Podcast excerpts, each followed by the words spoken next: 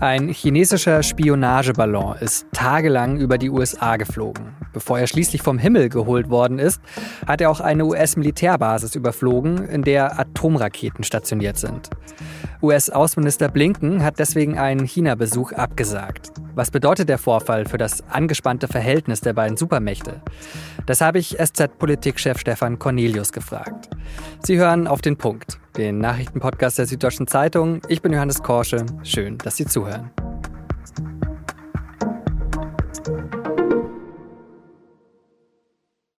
Eigentlich wäre der US-Außenminister Anthony Blinken gerade in China. Eigentlich. Wenn da nicht letzte Woche ein weißer Ballon über den USA gesichtet worden wäre. Und der ist dann auch noch über eine US-Militärbasis in Montana geflogen, wo amerikanische Atomraketen stationiert sind. Heikel ist das deswegen, weil die USA sich sicher sind, das ist nicht irgendein Ballon, sondern das ist ein Spionageballon aus China. Und deshalb hat Blinken seine Reise dann am Wochenende erstmal verschoben. Eine ziemlich ernste Sache also. Trotzdem hat das amerikanische Militär den Ballon erstmal eine Zeit lang nicht abgeschossen. US-Präsident Joe Biden hat das so erklärt.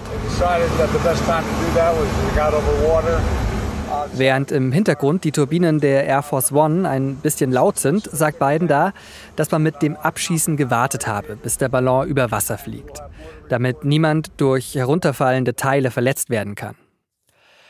Am Sonntag war es dann soweit. Um genau zu sein, kurz nach halb drei am Nachmittag, US-Ostküstenzeit, sind die Überbleibsel des Ballons dann in den Atlantik gestürzt.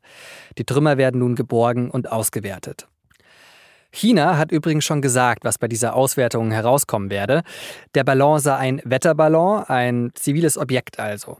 China wertet den Abschuss deshalb als Überreaktion und hat einen Vertreter der amerikanischen Botschaft in Peking einbestellt.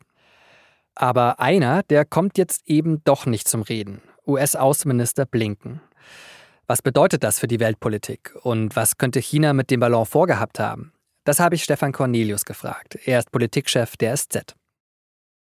Herr Cornelius, von außen wirkt es ja ein bisschen wie ein Versehen der Chinesen, den Ballon über die USA fliegen zu lassen. Ein bisschen auffällig für Spionage, ehrlich gesagt. Äh, war es denn das, ein Versehen oder war das eine kalkulierte Provokation?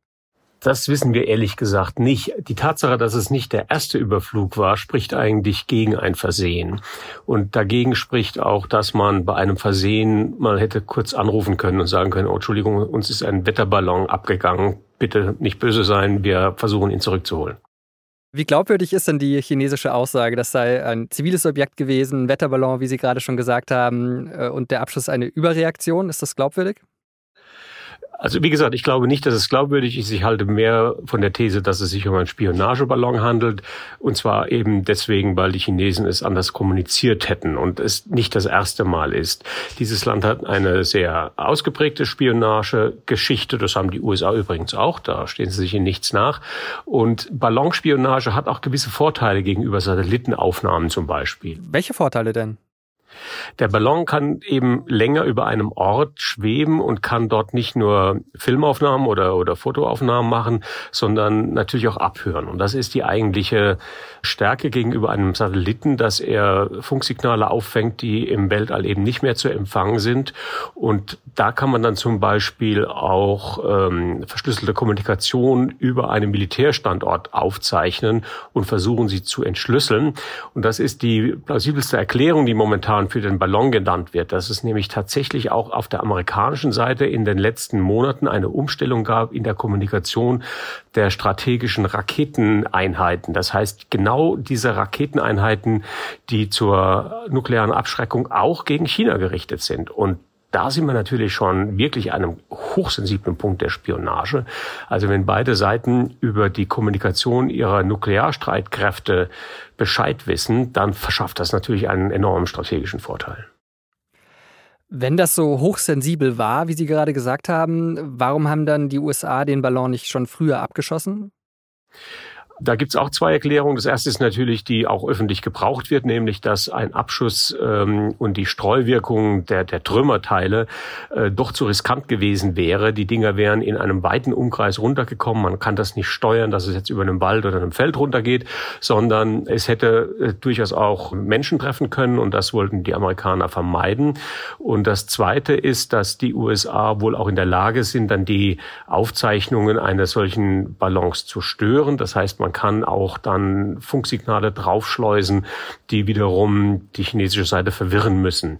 Also ich bin mir sehr sicher, dass der Ballon vom ersten Moment an gestört wurde elektronisch, aber dass der Abschuss eben erst dann genehmigt wurde, als es kalkulierbar mit dem Risiko war. Dann schauen wir mal auf die Folgen äh, dieses Überflugs. Ähm, US-Außenminister Blinken hat ja seinen Besuch in Peking äh, verschoben. Wie groß ist dieser diplomatische Schaden, der jetzt da entstanden ist? Ja, so viel Schaden war gar nicht mehr anzurichten, weil so ein diplomatischer Erfolg, von dem man hätte zehren können, gab es natürlich zuvor auch nicht. Das heißt, die chinesisch-amerikanischen Beziehungen sind momentan an einem Tiefpunkt und sie sind noch mal ein Stück weiter in die Tiefe gerutscht, wenn, wenn das dann überhaupt möglich war. Es gab eben die Hoffnung, dass nach der Wiederöffnung Chinas, nach der Covid-Pandemie, nach der Installierung von Xi Jinping zum Parteichef äh, für eine dritte Amtsperiode eine Tauwetterphase eintritt, dass China und die USA wieder stärker äh, diplomatisch miteinander kommunizieren würden. Dazu gab es auch die ersten Signale nach dem Bali-Gipfel zum Beispiel, aber nun ist es eben verpufft und ist die Hoffnung dahin. Andererseits haben wir es auch auf beiden Seiten mit Profis zu tun, die wissen, dass solche Zwischenfälle passieren können. Und wenn das überlagernde Interesse ist, nun wieder miteinander zu reden, wird das auch sehr schnell passieren. Jetzt haben Sie gerade schon den G20-Gipfel in Bali angesprochen. Ähm, worauf hat man sich denn da verständigt, dass man in Zukunft reden will? Also über worüber hätte Blinken jetzt in Peking gesprochen? Die Bali-Entscheidung war tatsächlich, die Außenminister miteinander sprechen zu lassen. Die nächste Stufe wäre gewesen, auch das Militär wieder miteinander sprechen zu lassen. Der Ballon-Zwischenfall hat uns auch gezeigt, dass die Krisenkommunikation zwischen beiden Seiten wirklich äh, verheerend schlecht ist. Das heißt, da gibt es kein Telefon, wo man schnell hinlangt äh, und anruft. Und äh, militärische Zwischenfälle gibt es immer wieder um Taiwan, im südchinesischen Meer. Also es gibt sehr, sehr viele Gründe, warum man mehr miteinander reden muss. Ich glaube, dass die Amerikaner auch festgestellt haben, dass die lange Sprechpause mit China auch dazu führt, dass man sich deutlich weniger versteht. Also es, es, es hilft einfach, wenn man einem anderen sagt, du liegst da falsch, weil. Und diese Form der ähm, Isolation, die führt dazu, dass dann auch besonders autokratische Regime waghalsige Entschlüsse fassen, weil sie schlicht nicht mehr verstehen, was wirklich in der Welt passiert. Wie könnte das aussehen jetzt in dem konkreten Fall?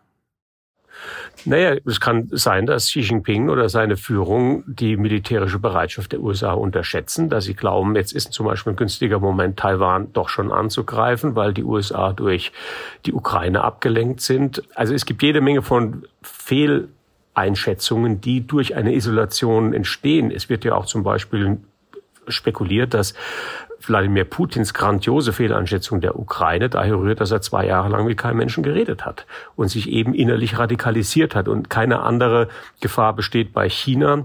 Autokratische Regime haben eben auch die Eigenart, dass sie der Spitze nicht mehr die Wahrheit sagen. Das ist anders als in der Demokratie, wo ein viel härterer Austausch auch mit dem Führungspersonal herrscht. Und insofern glaube ich, es ist sehr, sehr wichtig, dass die USA und China miteinander sprechen. Wie lange wird dieses Verhältnis zwischen den USA und China deswegen jetzt belastet sein? Was glauben Sie da? Das wissen wir nicht. Wenn es ein Interesse gibt, miteinander zu sprechen, wird das geschehen. Es gibt natürlich jetzt Zeichen, dass China sich wieder stärker in die Weltpolitik einmischt. Xi Jinping war ja auch in Saudi-Arabien auf Reisen. Er soll angeblich um den Jahrestag der Ukraine-Invasion zu einem Staatsbesuch nach Moskau fahren. Das wäre ein drastisches politisches Signal, wenn er das täte. Und äh, China muss, glaube ich, eine sehr, sehr schwierige Entscheidung nun treffen, wie weit es sich wieder mit dem Rest der Welt einlässt und zu welchen Konditionen. Ob das Konditionen sind, die eher mit unseren Vorstellungen von Recht und Ordnung zu tun haben oder ob es eben sehr bullige äh, ja, autoritäre Konditionen sind, die China glaubt anwenden zu können auf andere Mitspieler. Und diese Messe ist noch nicht gelesen. Da sehe ich noch keine, kein Zeichen in die eine oder andere Richtung. Kann der Westen, kann die USA da irgendwas tun, dieses Verhältnis wieder zu kitten, oder ist das rein auf Seiten der, von China?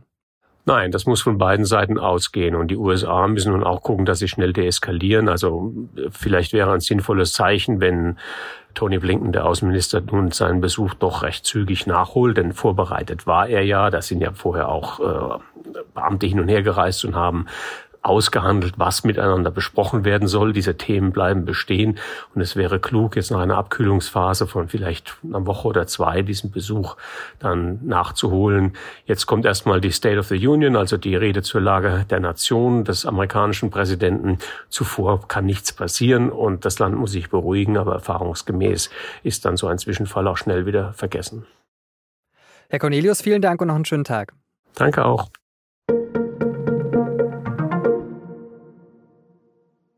In der Nacht zum Montag hat ein starkes Erdbeben die Südosttürkei getroffen. Das Epizentrum des Bebens lag nahe der syrischen Grenze. Es gab mehrere Nachbeben und am Montagmittag folgte noch eine weitere starke Erschütterung in derselben Region. Etwa 1900 Menschen sind dabei wohl ums Leben gekommen. Stand Montagnachmittag starben in der Türkei mehr als 1100 Menschen, in Syrien etwa 800. Weitere tausende Menschen wurden verletzt. Das melden die türkische Katastrophenschutzbehörde und das syrische Gesundheitsministerium. Die Opferzahlen könnten aber sogar noch weiter steigen. Der türkische Präsident Erdogan spricht vom schwersten Beben seit 1939. Das Erdbeben war noch hunderte Kilometer entfernt zu spüren, unter anderem auch im Libanon und in Israel. Regen, Schnee und Kälte erschweren zudem die Rettungsarbeiten. Die Türkei hat die EU nun um Hilfe gebeten. Now, Turkey in this context has activated the EU civil protection uh, mechanism and the European Union has responded immediately. We have mobilized more than 10 urban search and rescue teams from a number of member states. Mehr als zehn Rettungsteams der EU wurden für den Einsatz in der Türkei bereits mobilisiert. Das hat ein Sprecher der EU-Kommission gesagt. Auch Bundeskanzler Scholz sagte zu, Deutschland werde selbstverständlich Hilfe schicken.